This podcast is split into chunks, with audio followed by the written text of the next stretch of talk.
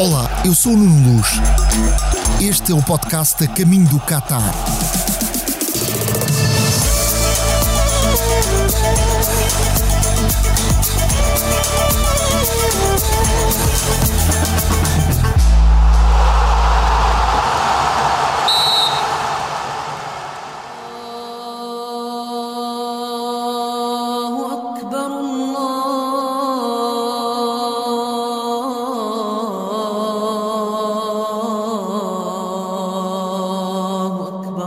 O árabe é o idioma oficial de 25 países, incluindo o Qatar, e é uma das línguas mais faladas do planeta, com mais de 400 milhões de falantes nativos. A língua árabe só possui 3 vogais e 22 consoantes. A escrita é feita da direita para a esquerda. Esse sistema é chamado de Abdagia.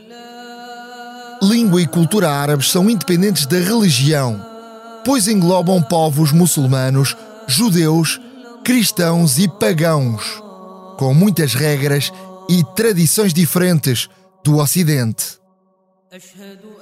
O Catar é um país árabe mais aberto, porque foi muito influenciado pela presença de estrangeiros desde sempre. Primeiro o domínio inglês e depois, já com a independência, foram os estrangeiros que ajudaram a construir o Mundial de 2022. Hoje vamos conhecer as regras e as tradições deste pequeno país. Como nos devemos comportar em determinadas situações, o que devemos vestir e o interesse dos cataris na cultura portuguesa.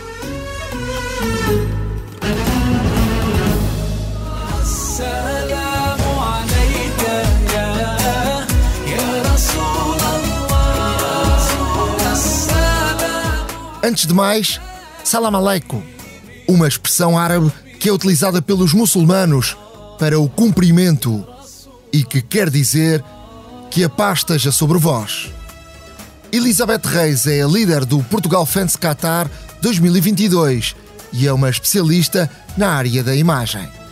Eu trabalho hum, em consultoria de imagem, etiqueta e protocolo e trabalho com indivíduos e empresas. Portanto, os meus clientes uh, são todos. Pode ser você que é um, um pivô e precisa trabalhar na sua imagem, pode ser uma dona de casa que, que, que quer renovar o seu guarda-roupa, pode ser um empresário que quer uh, protocolo internacional, pode ser uma embaixada que quer a etiqueta de certo país. Portanto, é um leque muito variado de clientes. Obviamente, tenho muitos clientes locais, não é? Cataris, obviamente, mas, mas também de outras nacionalidades, até portugueses. A roupa típica qatari para os homens chama-se kandura. É uma túnica branca longa. Na cabeça usa o lenço que é chamado de gutra e que vem amarrado com uma corda preta, o agal. Usam sandálias de couro e normalmente usam também um pano ou uma camisola interior por baixo da roupa, para evitar transparências. A roupa feminina tradicional chama-se abaya, uma veste longa que cobre todo o corpo e é usada em público. O lenço que usam na cabeça tem a designação de shaila. Mas quem chega ao Catar não tem de se vestir desta forma, nem homens, nem mulheres. Eu recebo questões diárias uh, sobre, sobre o que vestir o que é permitido vestir e o que é que não é permitido vestir. Tem tudo uma, uma ideia completamente errada. Eu, eu sei de pessoas que vêm agora para o Mundial e que mandaram fazer roupa de propósito uh, por causa de acharem que se têm que tapar e aquilo tudo. Portanto, não tem nada a ver com, com isso. Uh, nós andamos todos super livres aqui. Uh, temos Uh, zonas onde o dress code é mais acentuado e, tem, e, e faz todo o sentido, as zonas mais antigas da cidade, um, mas o dress code também não é nada assim de, de especial ou uma coisa assim chocante, é cobrir os ombros e não usar uh, saias ou calções acima do joelho, portanto não é nada assim chocante, não é? Portanto uma t-shirt, um vestido um, com uma alça mais larga, Uh, um vestido pelo joelho, é perfeitamente aceitável. Ainda ontem fomos para o deserto e íamos todos de calções, mas quando eu vou, por exemplo, para o Suco Akif, que é uma zona antiga da cidade, Eu já não levo uns calções curtinhos, não é? Já levo um, um, uns calções mais compridos, ou uma saia, ou um vestido, ou, ou umas calças, mas, mas não tem nada a ver com aquela uh, ideia que se tem. Dress code. As regras do que se deve vestir também as há quando o destino é ir à praia. E mudam conforme a praia como nos conta Elizabeth Reis. A pessoa anda muito mais à vontade nos hotéis, tem praias nos hotéis, piscinas, toda a gente veste biquíni, fato de banho, sem problema nenhum. Mas se for, por exemplo, a Praia da Catara, que é uma praia pública no meio da cidade, uma praia giríssima, já tem um dress code para estar naquela praia. Portanto, e o dress code não permite biquíni nem fatos de banho, permite uma t-shirt e uns calções. Quem chega ao Catar precisa de mudar alguns dos hábitos que teve durante uma vida inteira. É uma das regras número um uh, da etiqueta aqui é a atenção ao cumprimentar. Um homem chega aqui e nós, europeus, estendemos logo a mão para cumprimentar. Portanto, não se estenda a mão a um homem, não estenda a mão a uma mulher local. Uh, não deverá nunca um homem uh, esticar a mão a uma senhora sem ela dar a indicação. Portanto, normalmente ela estica a mão, quer dizer que você deve apertar-lhe a mão. Se ela não esticar a mão, acenar só com a cabeça ou pôr a mão no peito, pronto, fica o cumprimento feito. E por falar em mão, é muito normal ver dois homens de mãos dadas. Normalmente, um mais novo e um mais velho é um sinal de respeito no mundo árabe. A mão esquerda e a mão direita têm significados diferentes. E seja com a comida ou bebida, a mão direita tem uma grande importância. Nunca se estende a chávena de café com a mão esquerda. A mão esquerda é para a limpeza do corpo, a mão direita que é a mão que oferece. Por exemplo, se for servir um, um café árabe, uh, segura a chávena com a mão esquerda, serve com a mão direita, mas só, só coloca líquido dentro da chávena deixe-me dizer, talvez um dedo, não mais que isso. Se encher muita chávena, significa que não está muito interessado naquela pessoa. Portanto, é, um, é, uma, é uma coisa até que se torna engraçada aqui às vezes nós entre nós a brincar e enchemos a chávena e dizemos eu não estou muito interessado em ti e acaba por ser uma brincadeira. Portanto, a chávena uh, deve ser sempre menos de metade cheia, aquela chávena pequenina, e isso significa que eu gosto muito de si e quero que você beba mais chá aqui connosco e é um prazer tê-lo aqui. Depois, quando bebe o chazinho, uh, se quer novamente, uh, basta só esticar a chávena, se não quer mais, faz um, abana assim a chávena, faz um movimento para a direita e para a esquerda assim com a chávena e é o sinal que não lhe sirvam mais chá. Não se esqueça de abanar a chávena, porque caso contrário vai ter de continuar a beber.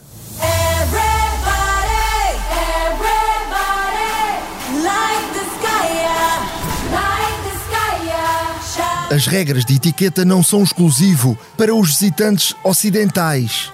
Os cataris têm tido nos últimos anos uma vontade enorme de entrar na nossa cultura.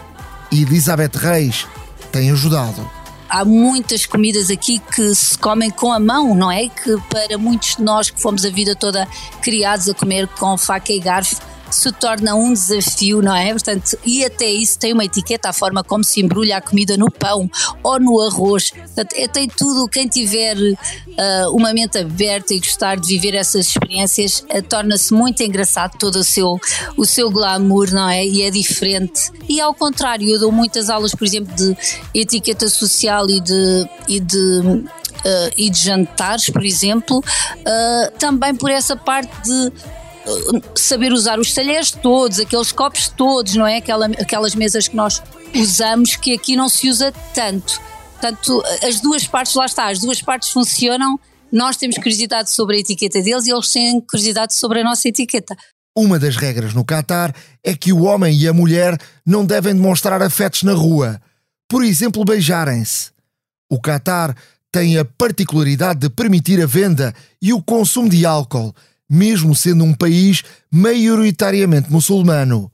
Mas há regras, mesmo havendo mais abertura durante o Mundial. O álcool é permitido em hotéis e em bares eh, que, que, que têm a licença de álcool, e são muitos, mas não deve nunca trazer o copo cá para fora, estar a beber álcool na rua. Não. Aqui vai ter as fan zones, com zonas dedicadas a, um, ao álcool, onde poderá beber dentro dessa zona, dentro do fan zone, poderá beber livremente, mas nem deverá nunca tentar uh, passar uma garrafinha ou qualquer coisa, porque será uh, apanhado na segurança, portanto, evitar todo, todos esses constrangimentos, não é? E que não há necessidade nenhuma, do meu ponto de vista, porque temos muitas oportunidades de nos divertir. Também muito cuidado com excessos na rua. Quando eu falo nestas regras todas, eu falo por serem regras, mas eu acredito que vai haver muita, uh, muito contorno às regras e que vai haver um, uma aceitação muito grande de, de, certas coisas que normalmente não acontecem aqui, e nomeadamente isso, o barulho, a festa, a alegria, um, e quando nós aconselhamos as pessoas a, um, a, não uh, exagerarem na, na, em alguma atitude ou outra, é porque temos que o fazer, não é? Nós temos que aconselhar para isto não virar uma, uma confusão e até evitar constrangimentos. Mas eu sou sempre a primeira a dizer que acredito perfeitamente que toda a gente se vai sentir à vontade e vai haver espaço para fazer tudo, porque as pessoas aqui estão todas à espera disso, estamos todos à espera disso. O Qatar é pequenino, mas ainda tem muito sítio, ainda tem muito sítio para, para se ver e para, e para as pessoas dispersarem um pouco. Eu acho que vai ser um ambiente absolutamente fantástico.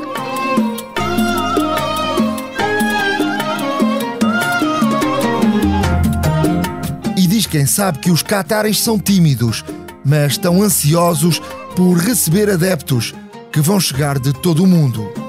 Eles têm uma curiosidade sobre nós imensa, igualzinha à que nós temos sobre eles. E fica assim tudo um bocadinho tímido para dar aquele primeiro passo. Mas quando se dá, e fazem as perguntas e, e, querem saber mais sobre nós, eu diria que é um, um, país bastante acolhedor, nada a ver com aquela imagem do mundo árabe que passa lá fora. Os cataris têm muita vida social, gostam de reunir-se à mesa e há um espaço da casa para isso. Chama-se Mahlis. Estas salas estão normalmente na entrada das residências e são uma das partes mais importantes da casa, por representarem hospitalidade. Espaços bem decorados, com tapetes e lugares para se sentarem, onde é oferecido o café árabe e tâmaras e onde as pessoas convivem.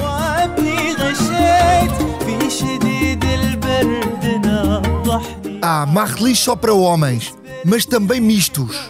No mercado Sukakif existem marrelis públicos, mas é obrigatório o uso de roupa apropriada. Por cada canto do Catar vai sentir-se um aroma amadeirado, que aqui e ali vai espalhando um cheiro muito característico. Chama-se Bukruf esta espécie de incenso que se queima em casas, hotéis ou estabelecimentos comerciais.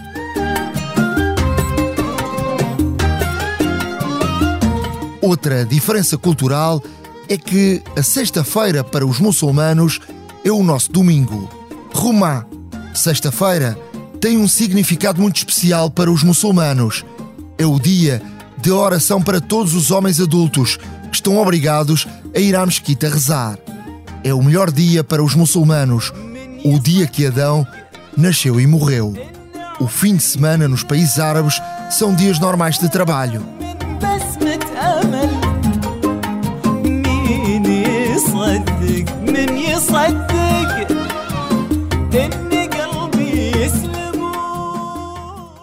No sexto episódio, a caminho do Catar, vamos pela mão da guia turística Mónica Lima o que visitar e o que fazer entre os jogos de futebol do Mundial.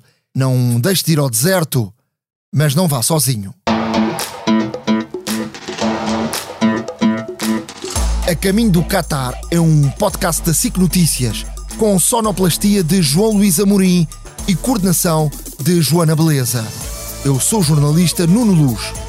Acompanhe-nos nos próximos episódios. Siga e subscreva este podcast em qualquer aplicação de podcast ou nos sites da SIC Notícias e do Expresso.